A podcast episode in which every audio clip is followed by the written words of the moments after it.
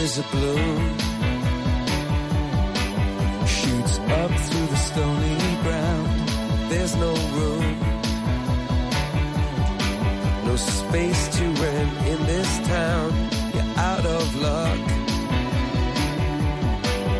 And the reason that you had to care, the traffic is stuck. And you're not moving anywhere. Comienza en Radio María Sexto Continente. Con el obispo de San Sebastián, Monseñor José Ignacio Munilla.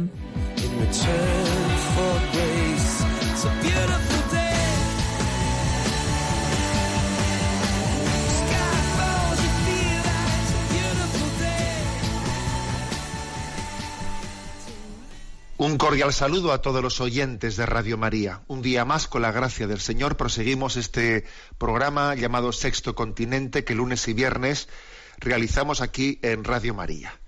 Comenzamos con una gran noticia. Al final, mi corazón inmaculado triunfará.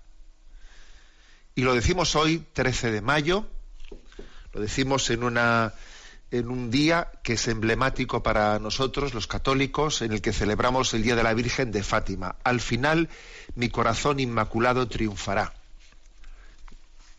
San Juan Pablo II, hace hoy 35 años, pues padeció aquel atentado de manos de Aliaca, pero que en fondo detrás de aquel, de aquel pobre hombre, pues eh, había otras manos, ¿no? En el fondo era el deseo de, Satanás de querer atentar contra el vicario de Cristo en la tierra. El mal está acechando, pero hay una promesa del Señor de que nos asiste, de que no nos deja de la mano, de que nos ha enviado su madre y que su madre está en la primera línea de batalla. Su madre no es como esos generales que están en un despacho y envían los soldados a- al frente. No. Mm, María, el Inmaculado Corazón de María, está en el, en el primer lugar de esa trinchera, de esa batalla. Y cuando decimos que esta es una noticia de gran actualidad, estamos diciendo que detrás del noticiario que esta mañana pues hemos escuchado, detrás de las noticias internacionales, nacionales, eclesiales, detrás de todos los noticiarios, en el fondo está teniendo lugar esta esa batalla, esa batalla de la que habla el Génesis. Pondré enemistad entre ti y la mujer, entre tu estirpe y la suya. Pues sí, eh, pero María terminará pisando la cabeza de la serpiente. Y eso que se dice también en el Apocalipsis, en el capítulo 12, una gran señal apareció en el cielo, una mujer vestida de sol, con la luna bajo sus pies y una corona de doce estrellas sobre su cabeza. Apareció otra señal, un dragón rojo, queriendo devorar a su hijo en cuanto naciera. Y la mujer huyó al desierto y el dragón le persiguió. Pero entonces entonces es cuando María fue preservada y despechado ese dragón que no pudo nada contra la mujer, se fue a hacer la guerra al resto de sus hijos. Bueno, pues en esa guerra estamos, ¿eh? en esa guerra estamos, pero hay una gran promesa. Y la gran promesa es, al final mi corazón inmaculado triunfará. En la- entre las apariciones de la Virgen en el año 1917 en Fátima, el 13 de julio en concreto, fue cuando la Virgen a los niños en Fátima les dirigió esta promesa. Habían tenido la visión del infierno y les dice, visteis el infierno a donde van las almas de los pobres pecadores. Para salvarlas Dios establece en el mundo la devoción a mi inmaculado corazón. Si hacen lo que les voy a decir, se salvarán muchas almas y tendrán paz. Habrá guerras, hambre, persecuciones. A la Iglesia y al Santo Padre para impedirla, vendré a pedir la consagración de Rusia a mi inmaculado corazón y la comunión reparadora de los primeros sábados. Si se atienden mis deseos, Rusia se convertirá y habrá paz. Si no, esparcirá sus errores por el mundo, promoviendo guerras y persecuciones contra la Iglesia. Los buenos serán martirizados y el Santo Padre tendrá que sufrir mucho. Varias naciones serán aniquiladas. De pronto el horizonte se presenta sombrío y después surge un, rayo brillante de luz y de esperanza. al final mi corazón inmaculado triunfará. Bueno, pues esta es la gran promesa, que es una gran actualidad. Por encima, por debajo de ese noticiero, detrás de ese noticiero que hemos escuchado hoy, hay una gran batalla. Pero tengamos confianza, tengamos confianza, tengamos valor, no tengamos miedo a los que solo pueden quitar la vida al cuerpo, pero no pueden, no pueden quitar esa promesa de vida eterna que Dios nos ha dado a nuestra alma. No tengamos miedo. Eh, María está en esta primera eh, línea de batalla, confiamos plenamente en ella, confiamos en que ella es el signo de Dios para que día a día, eh, como, como hizo San Juan Pablo II hace 35 años, cuando fue herido, confió en ella y llevó adelante ¿no? pues ese designio salvífico. Así comenzamos el, el día de hoy en este programa de Sexto Continente. Al final, mi corazón inmaculado triunfará. Este programa lo realizamos pues en interacción con los oyentes a través de la cuenta de Twitter, arroba obispo Munilla, a través del muro de Facebook, que tiene mi nombre personal de José Ignacio Munilla, y a través de una cuenta de correo electrónico sextocontinente arroba. Hoy esperamos poder dar eh, más eh, participación a las preguntas de, de, los oyentes, que a veces os dejamos poco, poco lugar para ello. Y quiero decir desde el primer momento que nos sumamos desde este programa pues a unos días muy especiales que está realizando Radio María, en lo que se llama la maratón. Pues eh, la maratón es una, es una especie de olimpiada mm, de unión entre todas las radios Marías, ¿no? entre todas las naciones en las que se emite Radio María, pues mm, queriendo, queriendo sembrar lazos de fraternidad entre todas las radios Marías y en esta campaña de mayo, pues buscando también eh, el sostenimiento de Radio María desde los donativos de los oyentes en este mes de mayo. Además, con una serie de proyectos especialmente dirigidos a los lugares eh, en los que pues, la llegada de Radio María pues, es especialmente necesaria por el nivel de persecución religiosa que existe, por el nivel de pobreza. Radio María quiere estar presente hasta los, hasta los lugares, pues eso, donde emitiendo en árabe, como está emitiendo para los cristianos que son perseguidos en aquellos lugares, en el Medio Oriente, en, primera línea, en primera línea, como, como también ¿eh? hace, hace María. Bien, pues eh, nos unimos ¿eh? a esta campaña de la maratón de Radio María y a partir de las nueve de las nueve de la mañana sé que van a estar los voluntarios de Radio María en todos los teléfonos, pues atendiendo a las llamadas de los oyentes que quieran ¿eh? que quieran colaborar.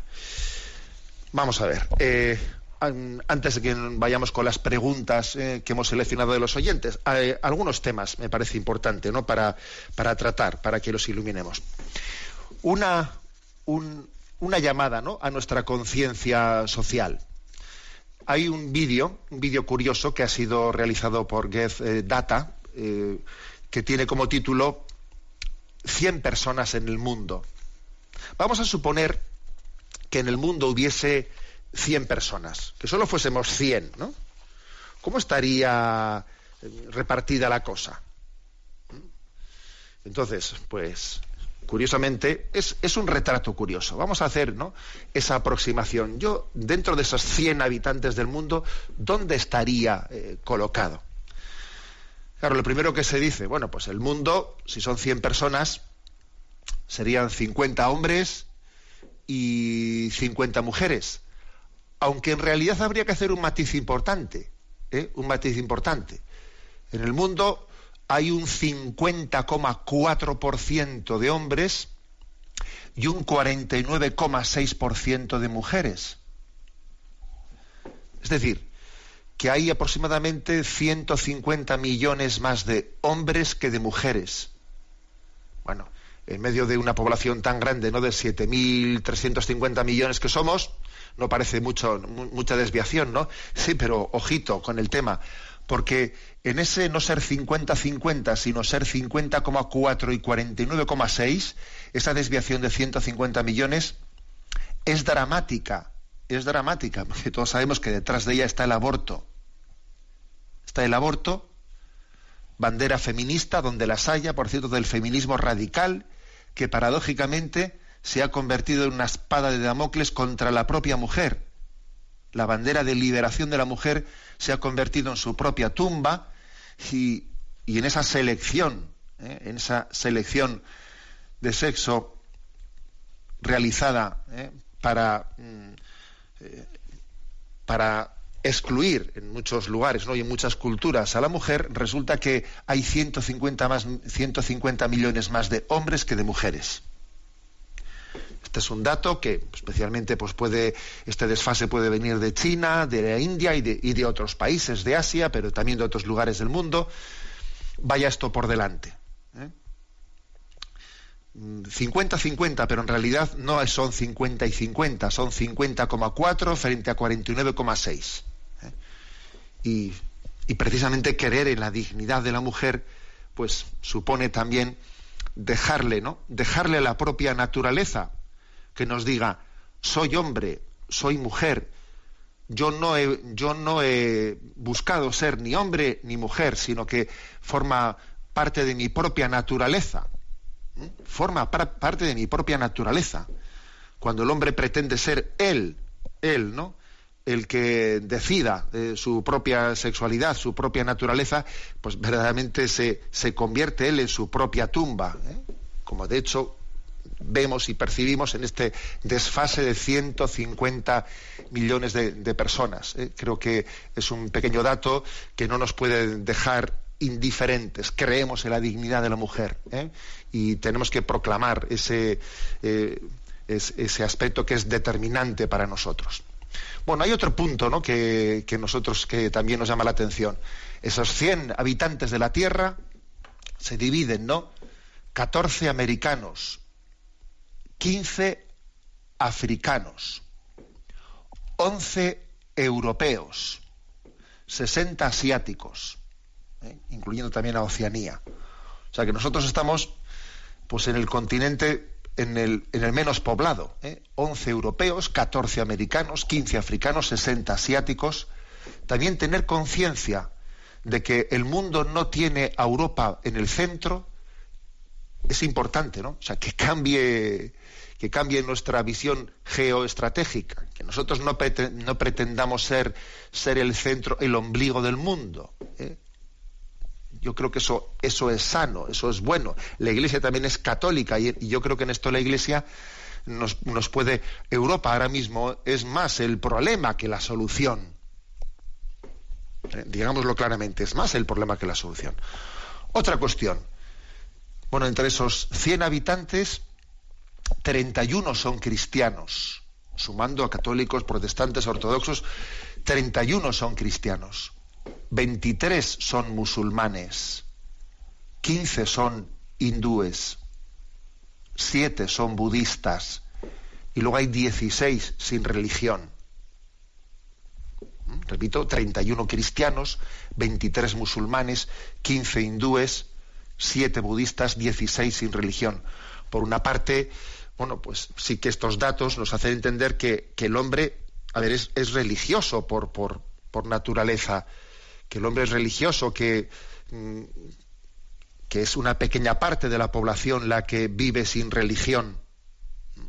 creo que esto es importante, ¿no? Esta especie de, de virus que tenemos en nuestra Europa, de como si el ateísmo y el agnosticismo fuese lo normal, eso no es lo normal, es casi la excepción en nivel mundial, a ser claros. Eso de que aquí parece que triunfa, ¿no? Que el agnosticismo, el vivir sin Dios, sin religión, sea lo normal. No, es, es lo anormal, precisamente. También hay que subrayar una cosa.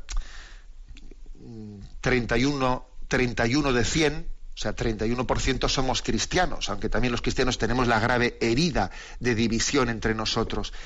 Que regalo tan grande hemos tenido de conocer a Jesucristo, pero Jesucristo no es nuestro, es un don que Dios nos ha dado para el mundo. Y hay todavía, pues hay ni más ni menos, 69 de 100 que no conocen a Jesucristo. Le conocemos 31 y hay 69 que no le conocen. Qué gran responsabilidad, porque es un regalo que no, del, que no, del que tenemos que dar cuenta. Recibimos el regalo de la revelación. ¿Qué he hecho yo con, con ese don de la revelación que se me dio. Se me dio a Jesucristo para darlo a conocer como luz del mundo. ¿Qué hice yo por dar a conocer a Jesucristo? Por cierto, que dicho esto, ¿no? en este contexto de la maratón, de la difusión de Radio María por todo el mundo, parece que tiene una gran oportunidad ¿no? de decir, a ver, Jesús es un, es un regalo, es un don, pero también es un, es un gran reto. Si no hay quien les predique a esos 69, ¿cómo van a creer? Jesús tiene sed ¿no? de llegar a todas las almas y yo estoy llamado a ser un altavoz para, para poderlo realizar, ¿no? Bueno, la división pues importante. Luego también hay otros datos que son curiosos, por ejemplo, por idiomas. De esos 100, ¿eh? pues de esos 100, 12 eh, hablan chino, 6 hablan o hablamos español, 5 hablan inglés, 4 hablan hindú, tres hablan árabe, de 100, pero claro, la gran mayoría, pues todo el resto, pues hablan 6.500 idiomas diferentes, ¿no? O sea que es una, madre mía, pues una diferencia tremenda. 86 sabemos leer y escribir, pero 14 no. Hay 14 de 100 que no saben leer y escribir. ¿eh? Y luego hay una serie de datos que son, son fortísimos que son el tema, cómo se divide, o sea, económicamente, cómo se divide ese, esa tarta de esos, de esos 100 habitantes de la Tierra. Entonces, fijaros en estos datos. 15 de esos 100, estamos diciendo que si el mundo se dividiese en 100 habitantes, ¿no? 15 de esos 100 ganan menos de 2 dólares al día. 15 ¿Mm? de 100 ganan menos de 2. 56, o sea, la gran mayoría, o sea, más de la mitad, 56 de 100, ganan entre 2 y 10 dólares al día. Entre 2 y 10. 13 ganan entre 10 y 20 dólares al día. 9 entre 20 y 50. Alguno estará diciendo, ahí estoy yo. Bueno, 6 entre 50 y 90. También más de uno dirá, ahí estoy yo. Uno, solo uno entre 100, gana más de 90. Bueno, también, también más de uno dirá, bueno, ahí estoy yo. O sea, solo uno entre 100 gana más de 90 dólares al día, que supone ganar 2.700 dólares al mes. ¿eh?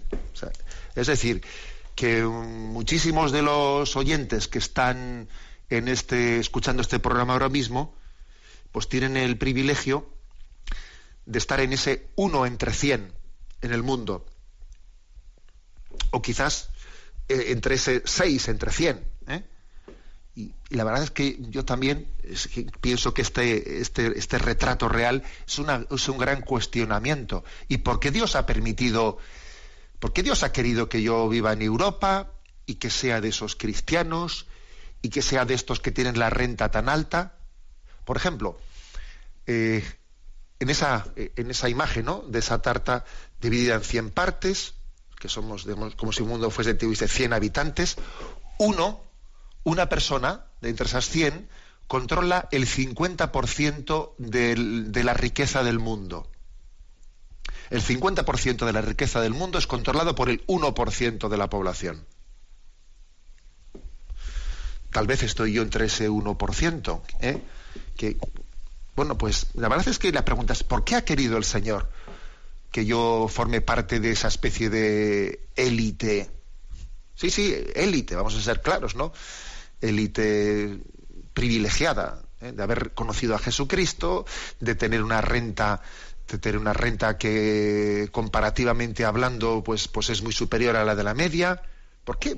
¿Por qué lo ha querido el Señor?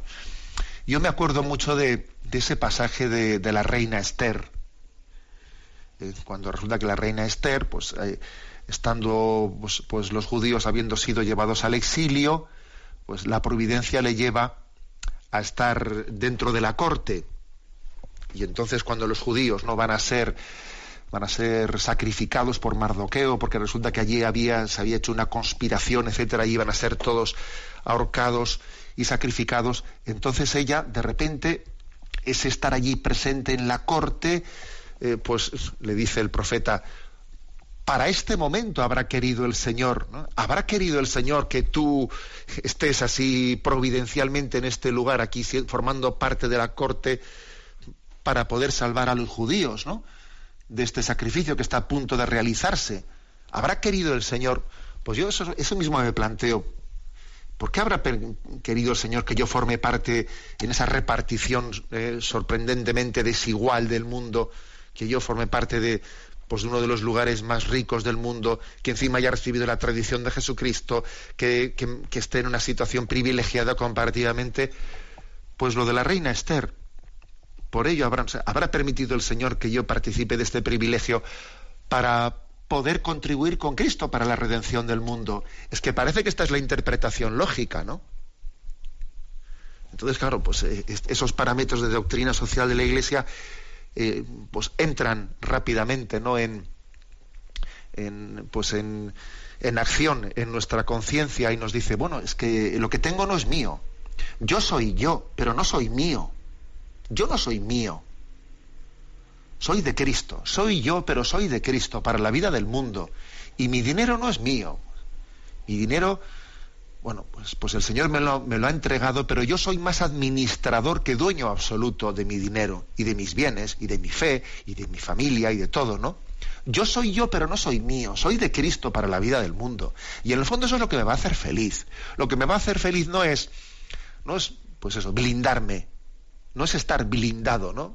frente a lo que me rodea, no, sino hacer de mi vida una donación.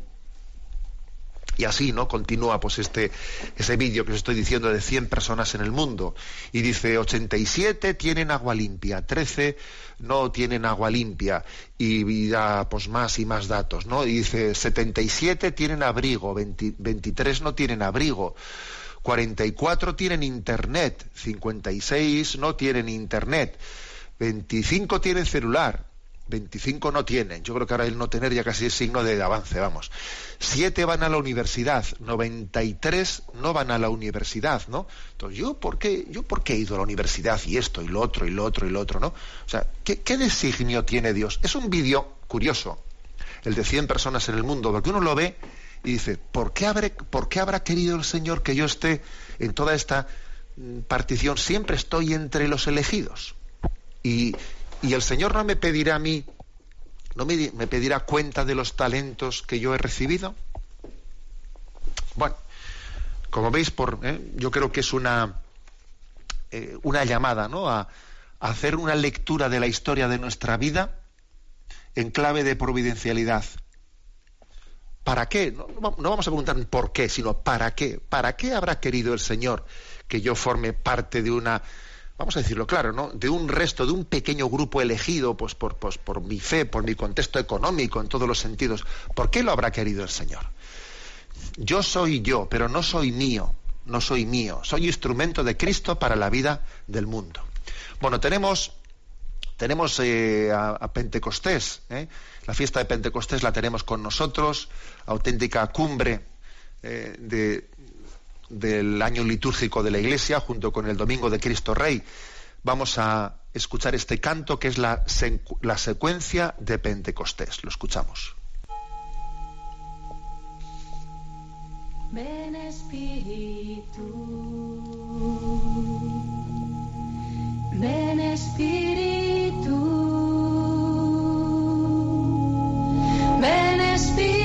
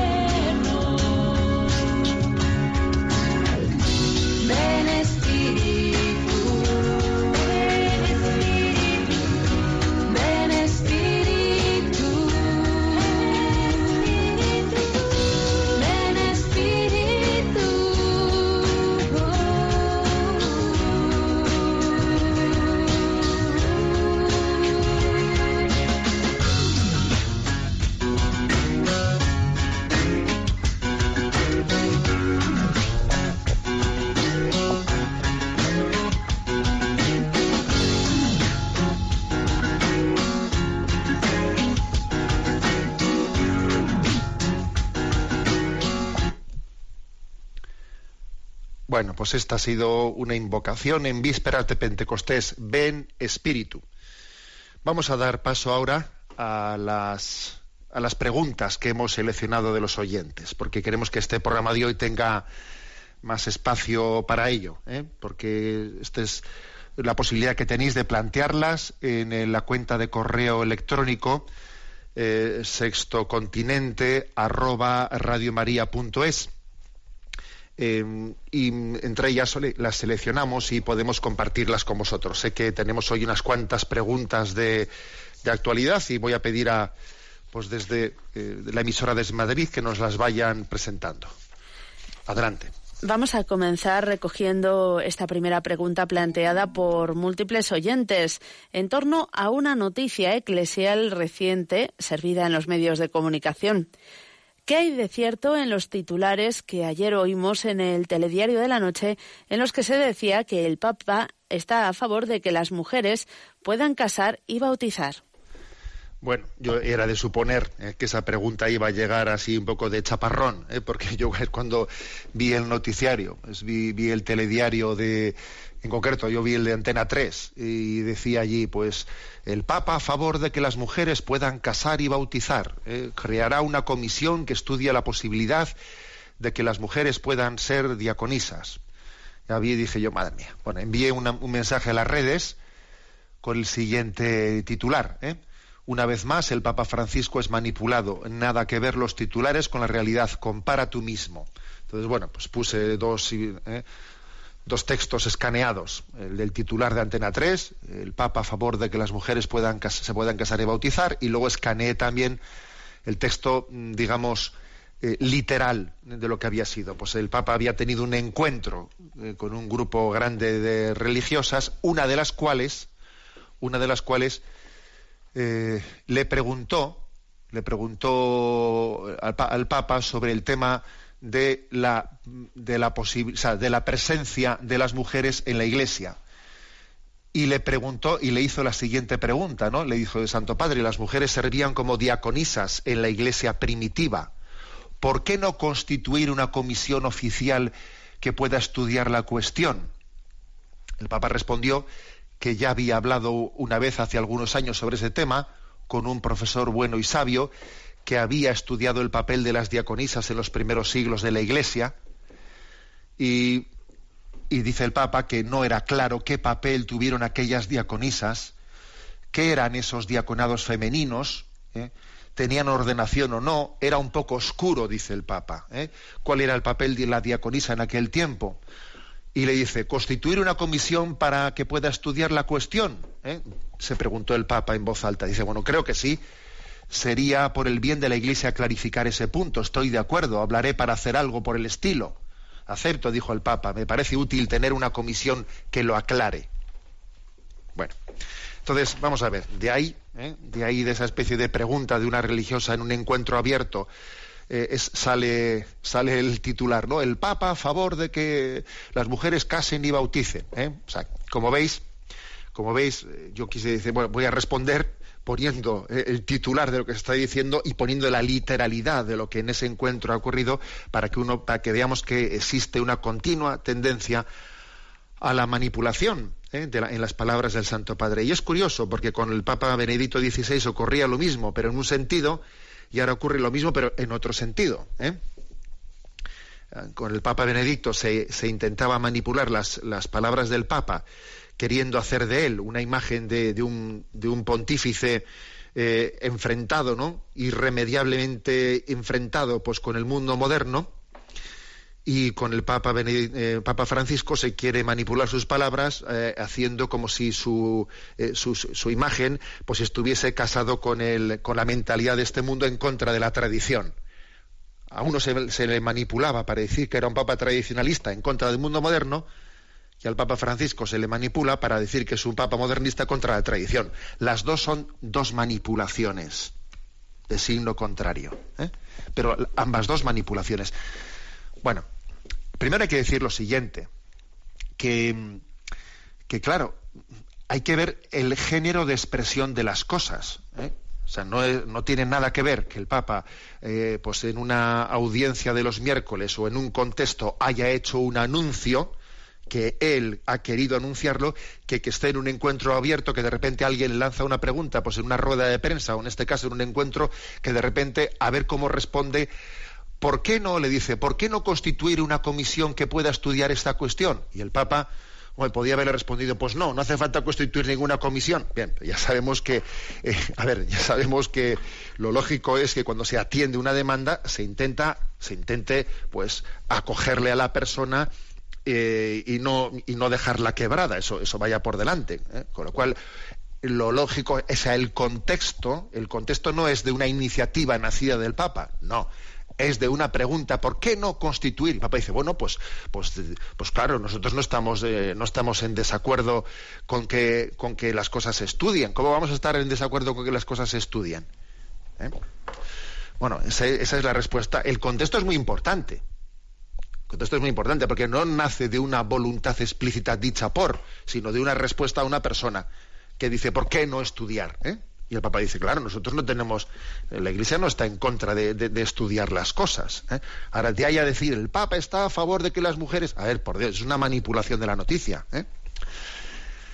Bien, esto en primer lugar. En segundo lugar, decir que, ¿qué es eso de las diaconisas en, el- en los siglos primeros? Bueno, cuando uno ve, ve textos, ¿no? Hay algunos textos, mm, tanto del Nuevo Testamento como textos de la Iglesia primitiva, en los que sí se, se menciona la palabra diaconisas. ¿eh? ¿Qué es lo que fueron las diaconisas? Pues es un tema ciertamente bastante, bastante eh, confuso.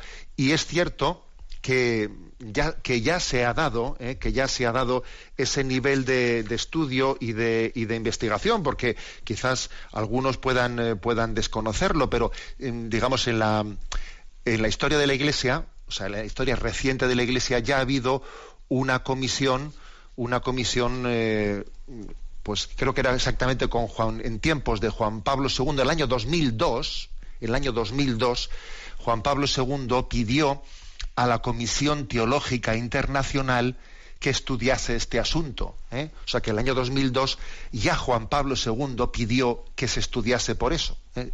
esto. Y la Comisión Teológica Internacional, que es un órgano al servicio de la Congregación de la Doctrina de la Fe, que no está hecho, no, tiene, digamos, un nivel magisterial, sino un nivel de, de estudio e investigación teológica, en el año 2002 emitió un documento, el, el Diaconado, Evolución y Perspectivas, y allí hablaba, bueno, pues de, también hablaba de qué, qué podía haber sido en esos primeros siglos el tema de las diaconisas, ¿eh? las diaconisas. entonces, bueno, pues hay distintas, ¿eh? distintas explicaciones.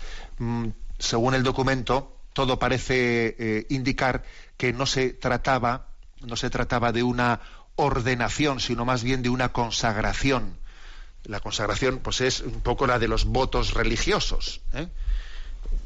Como, digamos, existía existía el bautismo por inmersión, en aquellos primeros siglos había un bautismo por inmersión, bueno, pues el bautismo por inmersión suponía también entrar en una piscina y entonces pues parecía que cuando las mujeres se bautizaban, pues no tenía suficiente decoro que, eh, que se introdujesen en la piscina desnudas delante del obispo. Y entonces eran las mujeres, las diaconisas, las que asistían en ese momento del bautismo. Bueno, parece que este es el contexto histórico. En todo caso, en todo caso, eh, esto que el Santo Padre ha dicho de que se estudie eh, históricamente, esto ya Juan Pablo II pidió que eso se hiciese en la Comisión Teológica Internacional. Lo cual no quiere decir que no se pueda estudiar más, pero quiere decir que es difícil eh, sacar petróleo, porque ya está el petróleo bastante sacado. ¿eh? O sea que claro que se puede siempre profundizar más. Bien. Pero la, clave, la clave está que, que, la manera de dar la noticia, la manera de dar la noticia, parece como si con esto se estuviese pretendiendo decir que el Papa Francisco está en la línea de, bueno, pues de esa, eh, de quienes afirman que si eh, el sacerdocio femenino como una especie de reivindicación de la igualdad del hombre y de la mujer, a ver, Papa Francisco no está en absoluto, ¿eh? En absoluto, está en, esa línea y de hecho eh, él ha tenido ocasión de decirlo explícitamente más de una ocasión. ¿Eh? Otra cosa, otra cosa es que, por supuesto, que la Iglesia pues, siempre explora pues, las formas concretas pues, de, servicio al Señor y de, de, qué manera los ministerios puedan ser llevados adelante, etcétera. Pero vamos, vamos a decirlo claramente, eh, si alguno pretende que de, esa pregunta, de esa religiosa y de la respuesta que el Papa le dio, que si alguno pretende extraer de ahí pues el que el Papa está a favor de, eh, la ordenación de las mujeres, a ver, eh, estamos sacando de quicio, pues una, una anécdota en un encuentro con unas religiosas haciendo de ella una tesis de una manera absurda. Bueno, pues esta yo creo que es la respuesta. ¿eh? Yo envié a Twitter y en Facebook este, esta reflexión y yo creo que es lo, prudente ¿eh? como, respuesta. Adelante con la siguiente pregunta. ¿eh? Susana de Logroño comparte. ¿Cuál cree usted que es la principal tentación en nuestros días para los católicos que estamos en el día a día de la Iglesia? Bueno, pues mira, yo esta sí que creo que es una pregunta práctica. Esta sí que es una pregunta práctica, ¿no? ¿Cuál es, no? Pues la, la principal, eh, digamos, tentación. Pues echando mano también del Papa Francisco, yo diría que la principal tentación de los católicos que estamos día en el día a día de la, de la vida de la Iglesia y del mundo es la mundanización. La mundanización. Sí, porque es muy fácil que se nos pegue el espíritu del mundo, es muy fácil que de alguna manera, pues eso, queremos ser cristianos, pero al mismo tiempo vamos asumiendo la mentalidad de este mundo. Eso es muy fácil que nos ocurra, es muy fácil. ¿eh? Eh, recuerdo que también recientemente estuvo de visita entre nosotros el cardenal precepto de la doctrina de la fe, el cardenal Miller, y en España, y que una de las cosas que dijo es que el peligro en la actualidad es un cristianismo de baja intensidad, de baja intensidad, o sea, mundanizado. Es que la tibieza, la mediocridad desacredita al cristianismo y nos quita toda la capacidad de dar, de dar un testimonio convincente. Por cierto, que esta semana hemos celebrado eh, la fiesta de San Juan de Ávila, patrono del clero español, y, me pareció, encontré una, una, de esas perlas de nuestro santo patrono que la envié a las redes, ¿no? Y la perla es la siguiente, ¿no? Que solía repetir mucho San Juan de Ávila. En la olla hirviendo no paran las moscas. En la olla hirviendo no paran las moscas. ¿A qué se refería San Juan de Ávila? Pues que si un corazón es ferviente, es ardiente, si está enamorado del Señor, allí no, las, tentaciones no tienen lugar, o sea, no, las tentaciones pasan rápido, no, no, tienen, no, tienen lugar para, eh, para donde posarse. En, la olla hirviendo no paran las moscas. O sea, la clave, la clave está en que no seamos, que no estemos mundanizados, que tengamos un corazón ferviente, un corazón ardiente. Solo los enamorados se enamoran. Solo los enamorados se enamoran. Esta, esta, es la clave. ¿eh?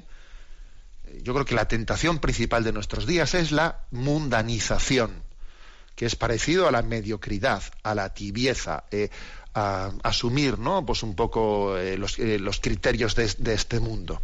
¿Mm? Adelante con la siguiente pregunta. Fernando escribe, mi pregunta está relacionada con la Biblia, concretamente con el Antiguo Testamento. Es muy frecuente, en discusiones con la gente que no tiene fe, que recurran a la Biblia para desacreditar el cristianismo, diciendo que la Biblia contradice en muchos puntos. Por ejemplo, creo recordar que en el Levítico se establecen leyes enseñadas por Dios en las que hay que lapidar a gente según que haga, aislar al leproso a los que practican la homosexualidad y cosas por el estilo. Mi respuesta es, si no me equivoco, que Jesucristo vino a dar plenitud a la ley, pero me entran las dudas. ¿Según qué criterios unas leyes valen y otras no? ¿En algún momento de verdad Dios les dijo a los hombres esas leyes o las entendieron mal? ¿Cuándo y quiénes decidieron que era a lo que Jesús daba validez y qué cambiaba? Estas cuestiones son muy difíciles de explicar y le agradecería mucho que me, me orientara, porque en mi ambiente me rebaten habitualmente acudiendo a la Biblia y esgrimen este tipo de argumentos. Un saludo y gracias por su magnífica labor. Bueno, vamos a ver. Eh, entiendo esa pregunta, pero mm, quizás la clave, la clave no está en una especie de criteriología a modo de recetario, ¿eh? sino más bien también entender que la Sagrada Escritura no, no la recibimos eh, sino dentro de la tradición de la Iglesia. ¿Mm? La Sagrada Escritura no se explica por sí sola, por sí misma, sino la Sagrada Escritura la hemos recibido en, en el seno de la Iglesia. Dios ha querido que la Iglesia, eh, que, que, está prolongando esa tradición de seguimiento, ¿no? de, de acogida de la revelación, es el nuevo pueblo de Israel, la iglesia que acoge la revelación de Dios. Y es el, y es el pueblo de Dios que sigue a Jesucristo. Es ella la que ha recibido ¿eh? la Biblia y la que tiene la capacidad de interpretarlo. Esto ¿eh? vaya por delante. Bien, entendido esto, que esto es la clave de la clave, ¿eh? entendido esto, pues es cierto que el Antiguo Testamento recibe en el Nuevo Testamento una culminación una culminación que no deroga el Antiguo Testamento, pero sí que de alguna manera eh, le, está, o sea, es una, es un, una criba, eh, es una, hay una criba en el Antiguo Testamento, ahí sí que hay partes literales que están, eh, que están derogadas. O sea, el Antiguo Testamento en su conjunto no está derogado en su conjunto, pero sí, por ejemplo, pues todas las, las prescripciones legales del Levítico, de las purificaciones, etcétera, eh, pues el mismo, el mismo Señor Jesús eh, claramente, ¿no? Pues él las derogó. Cuando Jesús dijo, no es lo que entra por la boca lo que hace impuro al hombre, sino lo que sale de su corazón es lo que hace impuro. Mientras que en el libro levítico, pues hay, eh, toda una descripción de qué animales son puros, qué animales son impuros, etcétera, etcétera. ¿eh? O sea que a la hora de ver de qué manera el, Nuevo Testamento culmina el Antiguo Testamento, sí que hay que hacer una serie de distinciones y de matices y de precisiones importantes. Entonces, claro, dice el oyente, ¿y quién? ¿Quién es el que establece eh, pues ese pues esa línea divisoria entre lo que quedó caduco en Jesucristo y lo que no fue caduco, pero sí, sí fue plenificado? Eh, a ver, pues es que obviamente es la propia Iglesia que ha recibido esa, esa revelación y que al predicarla, al predicarla, pues está teniendo la luz del Espíritu Santo para la interpretación correcta de la Sagrada Escritura es que la Biblia no ha venido del cielo como un libro enviado por... ¿eh? No, no, sino ha sido dada, dada ¿eh? a la Iglesia para su predicación. Bueno, como ves, eh, el tema es clave, porque yo sé que a veces cuando nos encontramos pues, con determinadas concepciones, por ejemplo, protestantes, a veces se juega, a ver, pues busca, es que en el Levítico dice no sé qué, es que mira no sé qué, y estamos jugando un poco a, a arguirnos, ¿no? A echarnos, eh, yo, te, yo te doy esta cita, pero tú me contestas la otra. A ver, que no, sé, que no podemos estar jugando eh, a, a, la, a la cita bíblica, ¿no? Descontextualizada, sino entender la Sagrada Escritura en el contexto de la tradición de la Iglesia. Adelante con la siguiente pregunta. Chomín de Baracaldo nos pregunta, como cristiano que soy, quisiera cumplir el mandamiento del Señor, amando a mi prójimo. Pero tengo la dificultad de que no puedo quitarme un rencor hacia una persona por motivo de un episodio en el que se portó mal conmigo. He pedido muchas veces en mi oración que desaparezca ese sentimiento de rencor, pero continúa. Yo procuro comportarme correctamente, pero la procesión va por dentro. ¿Qué consejo me da usted? Bueno, pues también es importante esta pregunta de Chomín. ¿eh?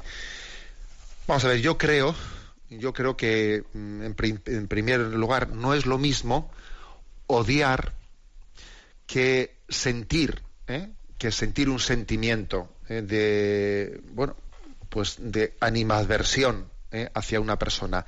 No es lo mismo querer que sentir. No es lo mismo. En el querer el hombre tiene eh, pues responsabilidad. En el sentir, el hombre es más paciente que agente. Querer hay que entenderlo en el sentido de querer querer. ¿eh? Y sin embargo, sentir es algo que, en el que yo más bien soy sujeto paciente. Esta distinción es importante. Nosotros no somos plenamente dueños de nuestros afectos y desafectos.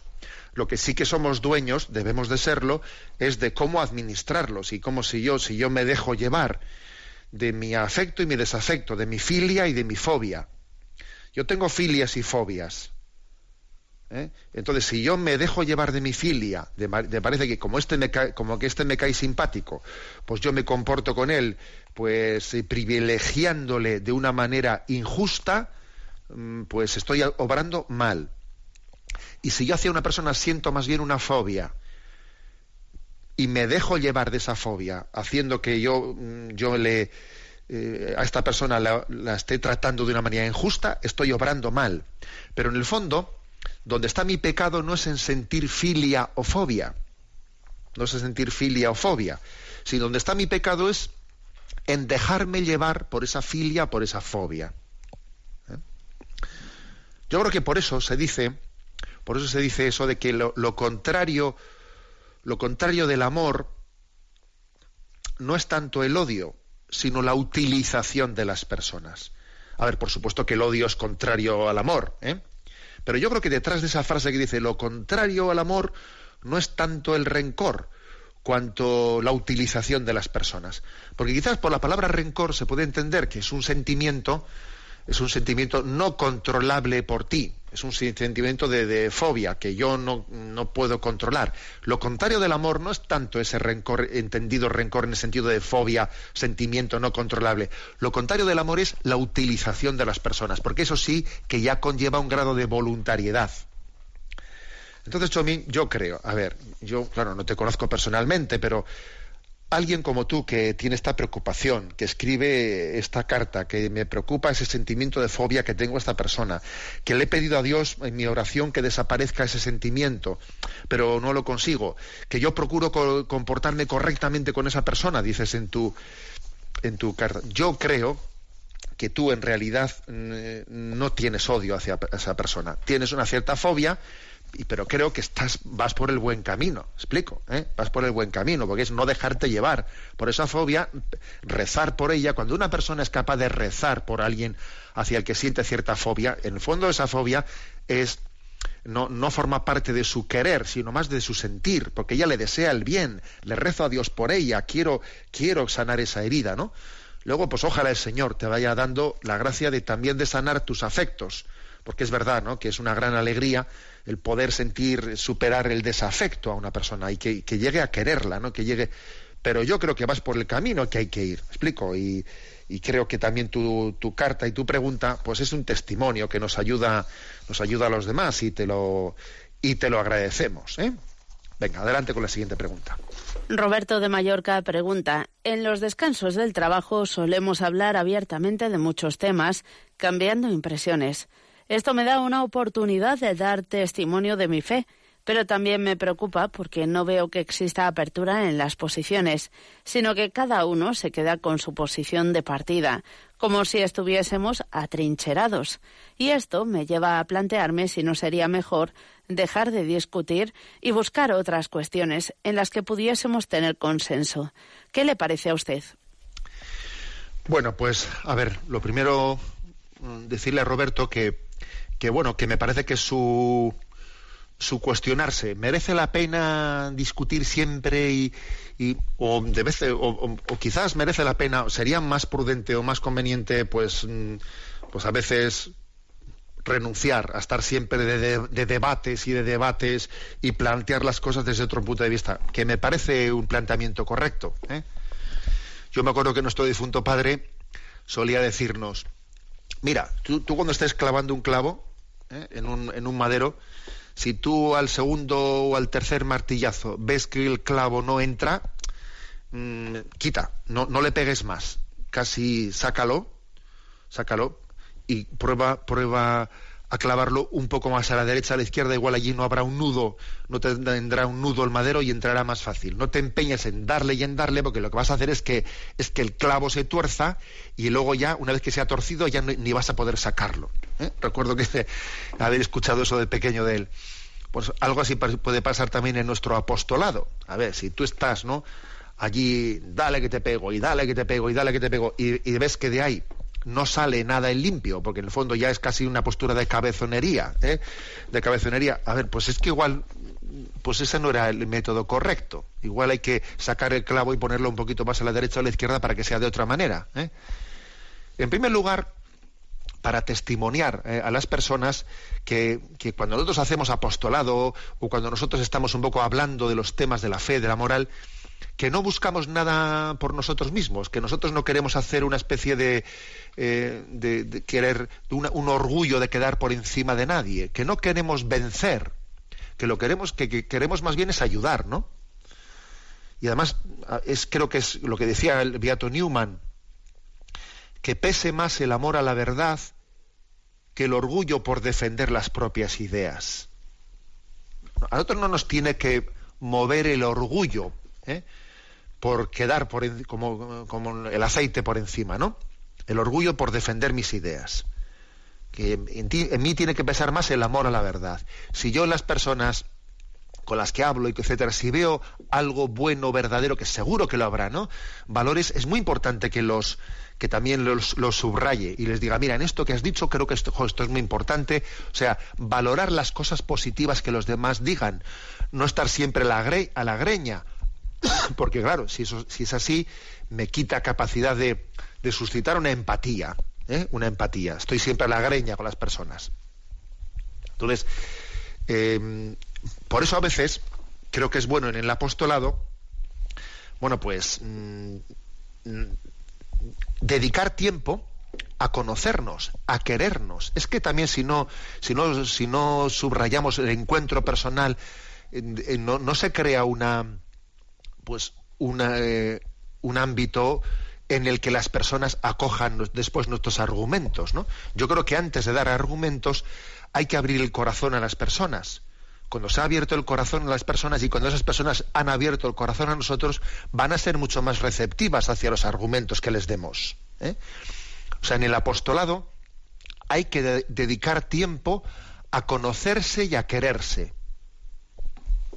Luego, a partir de ahí, pues bueno, pues ya el Señor que, el Espíritu Santo nos ilumine. ¿eh?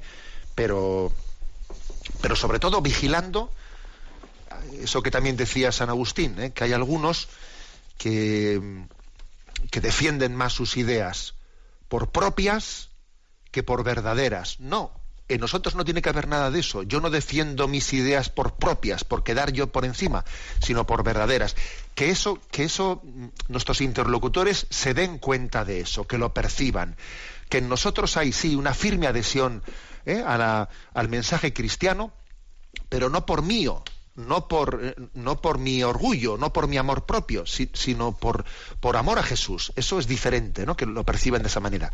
Y, creo que eso nos tiene que llevar pues, a tener también un verdadero cariño eh, que valore a todas las personas, porque Jesús está presente en todas las personas, incluso también en las que están alejadas de alguna manera, ¿no? Está presente y seguro que tienen aspectos positivos los que también poder valorar. Bueno, tenemos el tiempo cumplido y permitidme que subraye una vez más, ¿no? Que subraye el, pues el que estamos en la campaña de Radio María de la Maratón y que pues tenéis ahora mismo a partir de a partir de ya tenéis a todos los voluntarios de Radio María en el teléfono 902 500 518 902 500 518 tenéis a todos los voluntarios pues para recibir vuestras llamadas, para poder también participar todos en esa gran campaña de la maratón, de la solidaridad de Radio María, pues por todos los lugares en los que todavía tenemos que llevar ¿no? Esa, ese mensaje de la fe que el Señor nos, nos, hemos dicho antes en el programa, yo soy yo, pero no soy mío, soy un instrumento de Cristo para, para llevar la luz, su luz, ¿no? a todo el mundo. La bendición de Dios Todopoderoso, Padre, Hijo y Espíritu Santo descienda sobre vosotros. Alabado sea Jesucristo.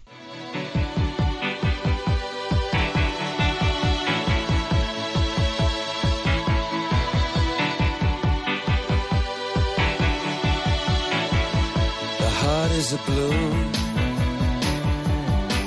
shoots up through the stony ground. There's no room space to rent in this town. You're out of luck. And the reason that you had to care, the traffic is stuck. And you're not moving anywhere. You thought you'd found a friend. Han escuchado en Radio María Sexto Continente, un programa dirigido por el obispo de San Sebastián, Monseñor José Ignacio Monilla.